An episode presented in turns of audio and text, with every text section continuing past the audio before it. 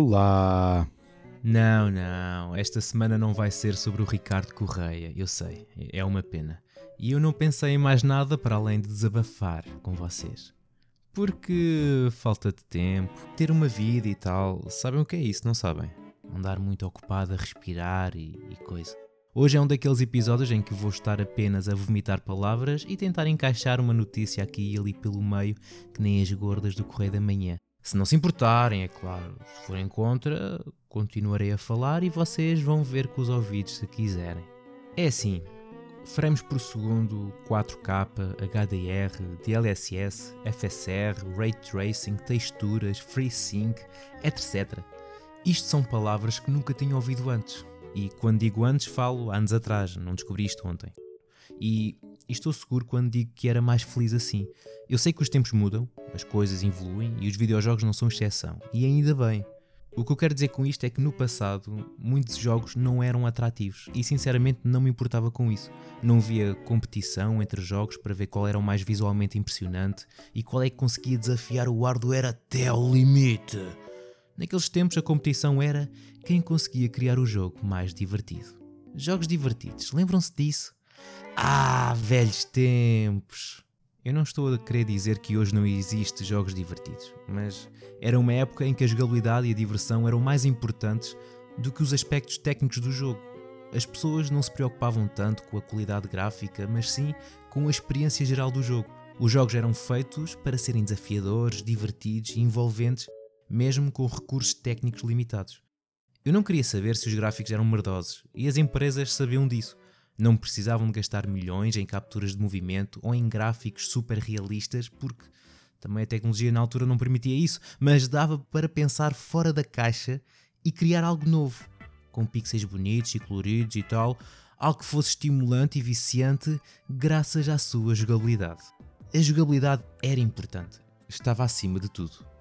E esta semana estive a pensar nisto graças a um comunicado feito através do Twitter oficial do Redfall, que vai ser lançado apenas com o modo de qualidade, ou seja, vai correr a 4K na Xbox Series X e 1440p na Series S, ambos a 30 frames por segundo.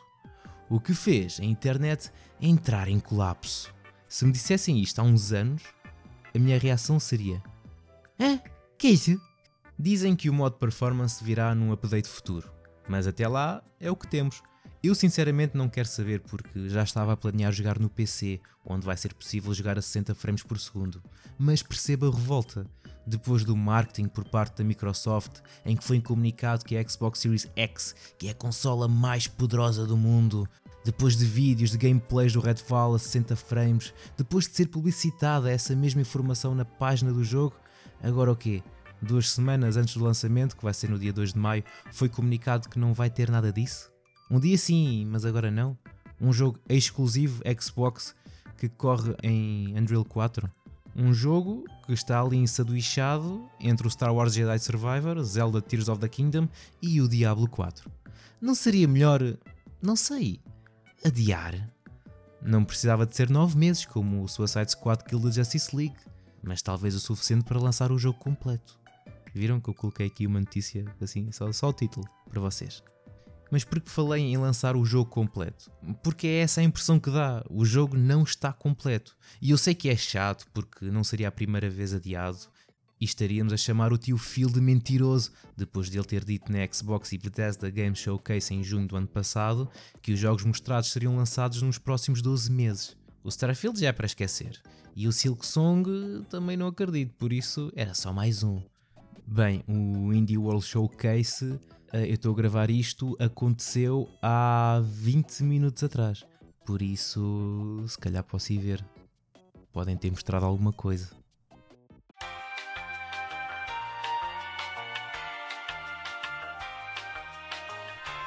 E pronto, fui ver e nada de Silk Song. Pronto, mostraram coisas como Mineco's Night Market, My Time at Sunrock, Plate Up, que parece ser uma espécie de Overcooked, Kills and Cats of Calico, Rift of the Necrodancer, interessante, A Little to the Left, Cupboards and Drawers, Shovel Knight Pocket Dungeon Puzzlers Pack DLC, Cult of the Lamb Relics of the Old Faith. Eu por acaso quero jogar Cult of the Lamb, já estou há algum tempo a o fazer e ainda não o fiz. Animal Well, Crime O'Clock, Tesla Grad 2, Shadows over Loathing, parece ser com Stickmans, Blasphemous 2, bom, bom, Oxenfree 2, Lost Signals, Five Nights at Freddy's, Security Breach, Bomb Rush Cyberpunk, Paper Trail, Little Kitty Big City, Chance of Sinar, Brotato Escape Academy da Complete Edition. Ok, não foi mal. Mas Silk Song que é bom, nada. Eu só estou a ver os títulos e uma breve imagem de cada jogo. Ainda tenho que ver eh, esta apresentação. Foram 20 minutinhos. Mas continuando com o que eu estava a dizer, eles podiam muito bem adiar o jogo, mas não. Mais vale lançar um jogo inacabado no meio de três dos melhores jogos do ano. Relembro que estou a falar do Redfall. Com base do que tenho observado, não havia muito entusiasmo em relação ao jogo. E agora, com esta novidade, existe menos. Eu tenho expectativas baixas, como em tudo na vida, mas é um jogo da Arkane. Só que ao mesmo tempo são reportados problemas como 30 FPS nas consolas no lançamento e a necessidade de estar sempre online. A Arkane disse que iria tentar remover essa necessidade para permitir que qualquer jogador, em qualquer condição, pudesse continuar a jogar. No entanto, sabemos que vai usar de novo, que basicamente força a conexão à internet para verificações anti-pirataria, e isto falo agora na versão de PC, claro. Para quem não sabe, o DRM de novo é uma tecnologia que pode ter impactos negativos no desempenho dos jogos, como foi o caso do Resident Evil Village, que recentemente a Capcom ganhou bom senso e removeu, embora ainda esteja presente no remake do 4.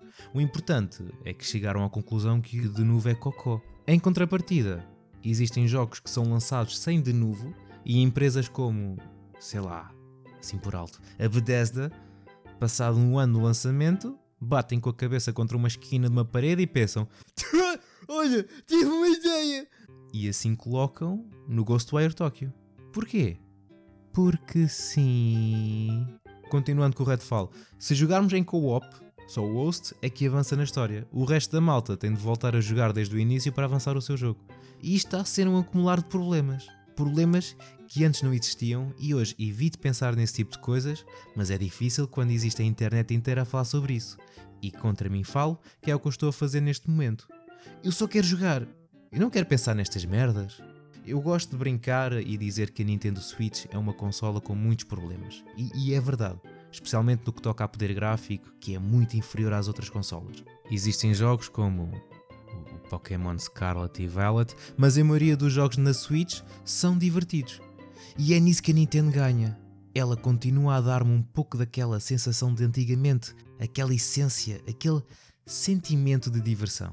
Não tenta criar algo super realista, transformar jogos em filmes interativos, não tenta ser sério ou de tentar transmitir uma mensagem. Eu estou entusiasmado para jogar o Tears of the Kingdom como já não estava há muito tempo. Especialmente depois deste último trailer que saiu esta semana. Esta semana não, acho que foi na semana passada. E tanto a Sony, mas especialmente a Microsoft, precisa de aprender um pouco com a Nintendo. Eu sei que é estranho dizer isto, mas é verdade. A Microsoft anda a fazer coisas boas. É verdade. Tivemos o Wi-Fi Rush, excelente jogo e super polido, mas não chega. Precisamos de jogos. Não é só comprar empresas que nem a SEGA. A SEGA que. Eu não acredito que vou fazer isto, mas vai ter de ser. A SEGA comprou a Rovio por 706 milhões, conhecido por jogos que têm pássaros zangões. Angry Birds, Angry Birds Seasons, Angry Birds Rio, Angry Birds Friends, Angry Birds Space, Angry Birds Star Wars e Star Wars 2, Angry Birds Go. Jogar, vou jogá-los todos. Angry Birds! Com o Sonic vão voar e a SEGA vai liderar. Com a Robbie vão triunfar ou vai correr muito mal. Angry Birds Epic, Angry Birds Transformers, Angry Birds Fight, Angry Birds 2, Angry Birds Action, Angry Birds Evolution, Angry Birds Blast, Angry Birds Batch. E é tudo por hoje, malta. Até a próxima vez! Não, estou a brincar, são mais de 30, mas com a vossa ajuda vamos jogá-los a todos. Jogar, vou jogá-los todos. Angry Birds. Vou jogá-los todos, vou jogá-los todos. Vou jogá-los todos, vou jogá-los todos. Angry Birds Dream Blast, Angry Birds Elofix, Angry Birds Reloaded, Angry Birds Journey, Angry Birds Stella, Angry Birds Pop, Angry Birds Explore, Angry Birds Board Island. Vou jogá-los, vou jogá-los todos. Angry Birds! Vocês perceberam? E sinto que se perdeu toda a seriedade daquilo que eu estava a dizer. Enfim, se um novo jogo é lançado e necessita de diversas atualizações após o lançamento, significa que se eu pretender voltar a jogá-lo daqui a 20 ou 30 anos, isto se viver tanto tempo, irá ser um jogo pior, quando a Sony, a Xbox e a Nintendo inevitavelmente deixarem de prestar suporte ao jogo e as atualizações deixarem de estar disponíveis. Já agora vou aproveitar para enfiar aqui que a Media Molecule confirmou que deixará de dar suporte ao Dreams a partir do dia 1 de setembro, Desta forma, a partir desse dia, não haverá mais atualizações, novidades, conteúdos, mas os jogadores vão poder continuar a jogar e criar e coisas, etc. Mas todas as atualizações que foram feitas até agora, no futuro, puf, né? É triste, mas é a realidade. Continuando a falar no que toca a atualizações, updates ou patches, o que quiserem chamar. Parece que a possibilidade de atualizar os jogos tornou os desenvolvedores preguiçosos. Ou então, talvez não tenham tido tempo para concluir o jogo, precisando lançá-lo de qualquer maneira porque os superiores assim o querem. Mas também é sem stress, depois é só lançar um patch ou outro. Uma coisa que ainda se pode fazer é colocar um cartucho da Nintendo 64 ou um disco na PlayStation 1 e jogá-lo tão bem quanto há 15, 20 anos atrás, porque os programadores não tinham a possibilidade de compensar os seus erros então tenham que ser muito mais cuidadosos em evitá-los. Agora, imagine jogar Cyberpunk daqui a 15 ou 20 anos, especialmente na versão VHS da Xbox One. Vocês lembram-se quando os jogos multiplayer eram mais focados em serem divertidos, em vez de se concentrarem em fazer level up, em microtransações e pay to wins, como no Warzone 2.0? e existe para aí uma ou duas polémicas, e como eu larguei essa vida há muito tempo, pedi a uma pessoa que continua a destruir a sua que nos dissesse o que está a acontecer. E assim não tenho que perder tempo a pesquisar sobre o assunto. Passo-te a palavra, Bruno.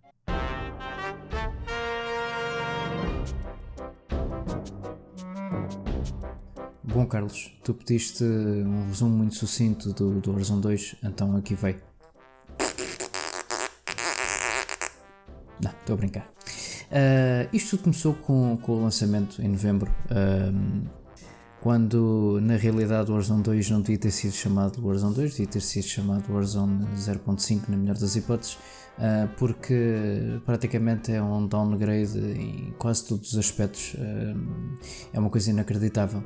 para provar isso mesmo, a player base na Steam em novembro era de cerca de 400 mil players. Neste momento uh, temos 60, 70, neste, uh, aliás, neste preciso momento temos 75 mil players em simultâneo, uh, isto na Steam.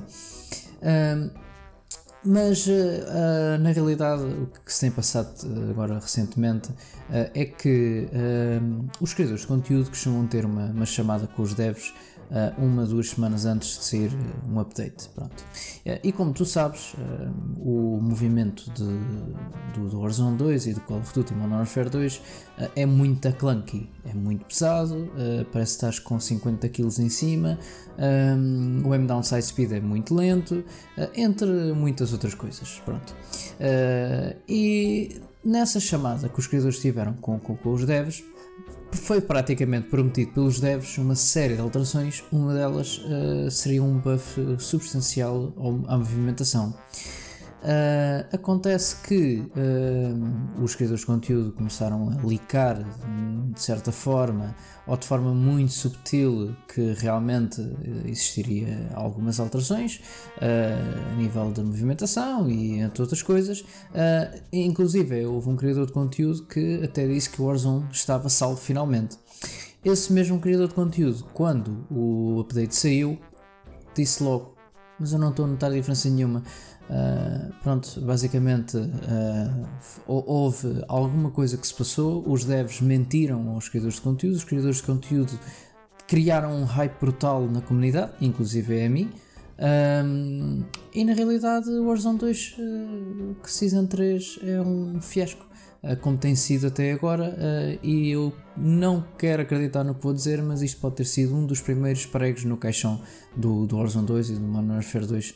Um, para terminar em beleza, um, saiu agora alguns bundles que são pay to win. Uh, isto porquê? Porque um deles, por exemplo, permite que tu, quando compras o bundle, uh, tenhas um UAV garantido no início de uma partida de DMZ, que é o novo modo que, que o Warzone tem. Uh, e pronto, mas uh, volto a dizer, um resumo su muito sucinto do Warzone 2 neste momento é.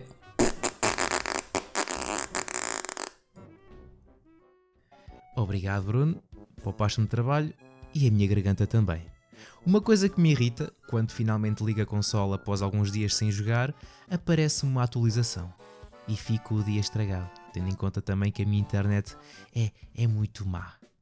Recentemente comprei uma Miu Mini Plus, que é uma consola portátil com um formato muito semelhante ao do Game Boy original e que permite jogar jogos até à PlayStation 1. Porque senti falta dessa simplicidade, percebem? Pego naquilo, jogo, largo, pego outra vez, continuo a jogar, pequeno, portátil e não é um monstro como a Steam Deck. Provavelmente é porque tenho cada vez menos tempo para jogar e aquilo facilita-me um bocado. Ou então estou só a ficar velho e rabugento. Daqueles que gritam aos miúdos para saírem do relevado. Não levem a mal, eu adoro jogar os jogos de agora. Os jogos cada vez estão melhores. Eu estou a adorar o Resident Evil 4 Remake, mas. É que custo, não é? 80 euros. Não era esse custo que eu estava a falar, mas aproveitei. Pronto. É isso. Se calhar agora vamos falar dos jogos que vão sair esta semana.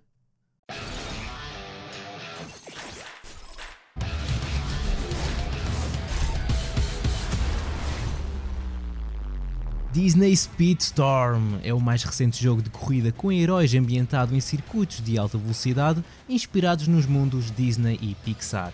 É uma emocionante experiência de corrida arcade em que vais precisar de dominar as habilidades únicas de cada personagem na pista de corrida para vencer.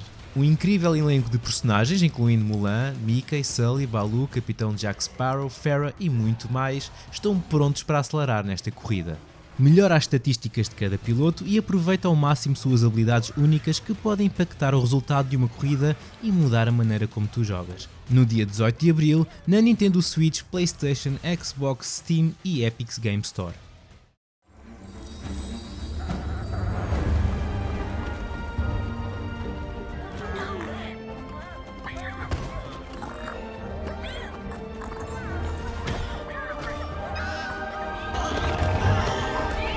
Minecraft Legends descobre uma lenda épica do universo Minecraft.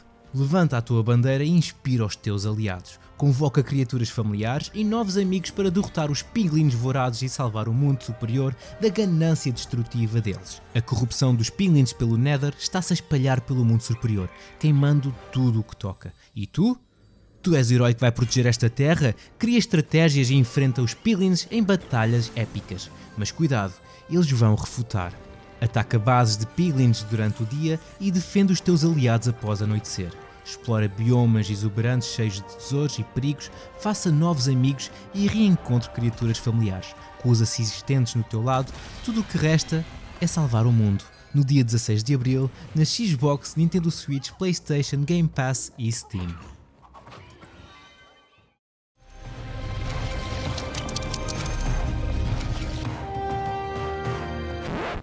Desktop Dungeons Rewind é um remake em 3D do galardoado pequeno dungeon crawler tático ação roguelike, que se vai transformar numa obsessão constante por estratégia.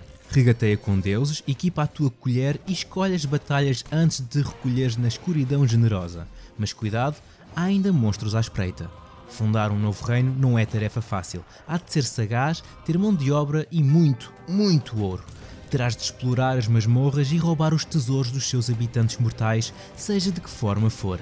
Descobre tudo o que fez de Desktop Dungeons um jogo de culto, um design inovador, centenas de horas de conteúdo, desafios online diários, uma banda sonora incrível, todos os DLCs e muito mais no dia 18 de abril na Steam.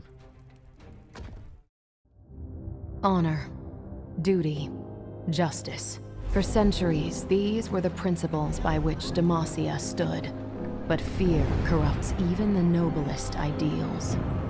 The Mage Seekers abused that fear to gain power. Or so they thought.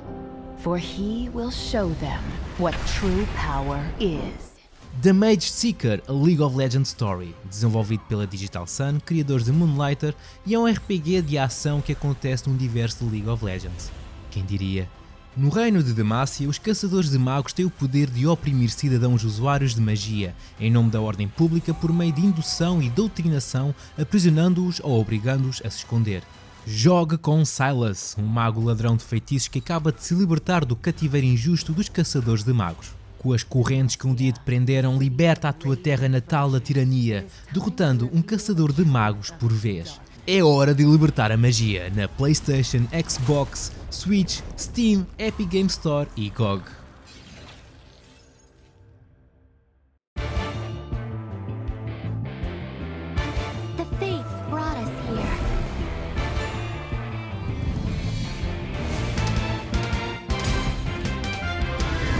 O misterioso God of Rock reanimou as almas dos melhores músicos do universo, obrigando-os a lutar para o seu entretenimento. Revitalizado com novos corpos e novos poderes, cada músico será um concorrente no seu jogo, lutando uns contra os outros para obter a supremacia musical num palco global. God of Rock mistura a jogabilidade de jogos de ritmo com mecânicas de luta em animadas partidas um contra um. Escolhe entre uma dúzia de lutadores únicos, cada um com o seu próprio estilo, mecânicas e ataques harmónicos. Enquanto a batalha avança, a faixa musical irá continuar a crescer em complexidade e dificuldade até permanecer apenas um lutador. No dia 18 de abril na PlayStation, Xbox, Switch e Steam.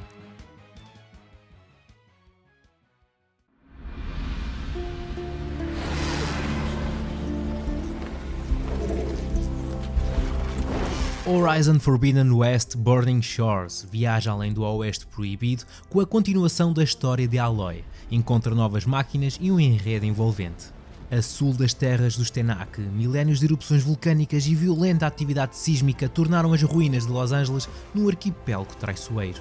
Experimenta o próximo capítulo de Horizon Forbidden West em que Aloy persegue uma nova ameaça sinistra para o planeta. Para entrar em Burning Shores tens de concluir a missão principal na versão PlayStation 5 de Horizon Forbidden West. Após a missão principal, receberás uma chamada através do foco de Aloy, dando início ao DLC no dia 19 de abril na PlayStation 5. Se tiveres uma PlayStation 4, não vais poder jogar Burning Shores.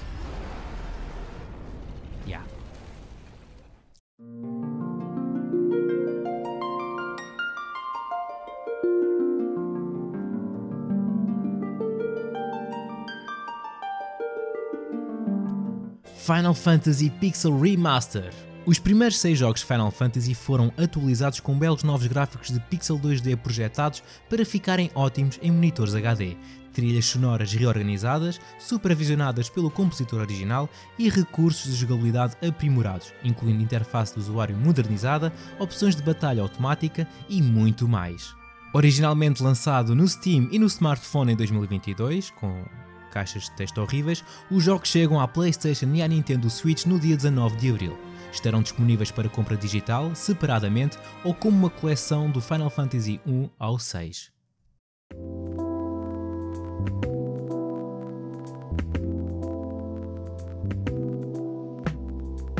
O segundo episódio de Coffee Talk Hibiscus e Butterfly. No mundo em que as pessoas estão isoladas umas das outras, Coffee Talk é o lugar onde nos podemos voltar a ligar enquanto tomamos uma chávena de uma bebida quente. Está na hora de revisitar a tua cafetaria noturna favorita e de voltares a estabelecer ligações com os teus fabulosos amigos enquanto bebem uma ou duas bebidas quentes. Tu és um barista e os teus clientes nem sempre são seres humanos. Ouve as suas histórias e influencia os seus corações com umas chávenas de café quentinho.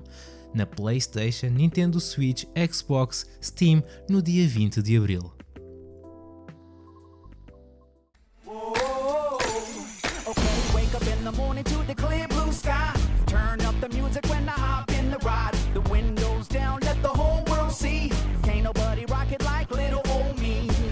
Dead Island 2. Los Angeles está em quarentena e os militares recuaram. O futuro da cidade e da humanidade depende apenas de ti e dos poucos que se mostraram resistentes ao patógeno. Dead Island 2 é estiloso, vibrante e repleto de infecção zombie. Explora uma Los Angeles mítica e coberta de sangue, conheça personagens extraordinários, elimina diversos inimigos de maneira requintada e evolua para caçar zombies mais do que ninguém. No dia 21 de abril, na PlayStation, Xbox e na Epic Game Store.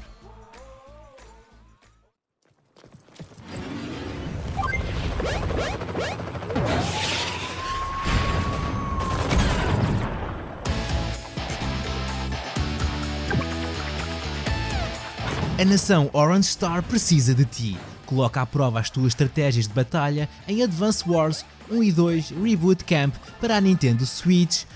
Finalmente! Os clássicos para o Game Boy Advance foram inteiramente recriados para reproduzirem fielmente a mecânica de jogo das versões originais, ao mesmo tempo que acrescentam a opção de competir com amigos online. Participa em missões por turnos estratégicas, manobrando as tuas tropas terrestres, aéreas e navais. Elimina as unidades inimigas, captura bases e luta para restaurar a paz na Nintendo Switch no dia 21 de abril. E está feito. Espero que tenham gostado deste bocadinho. Foram bons ouvintes, como sempre. Espero que não tenha sido muito confuso. E não consigo deixar de pensar que fiz um poké rap com Angry Birds e que agora está imortalizado na internet. Vou ter de aprender a viver com isso, ou talvez tenha sorte e apareça uma peste negra, ou uma bomba nuclear para não deixar testemunhas. Finalizo dizendo: joguem jogos e sejam felizes. Tchauzinho.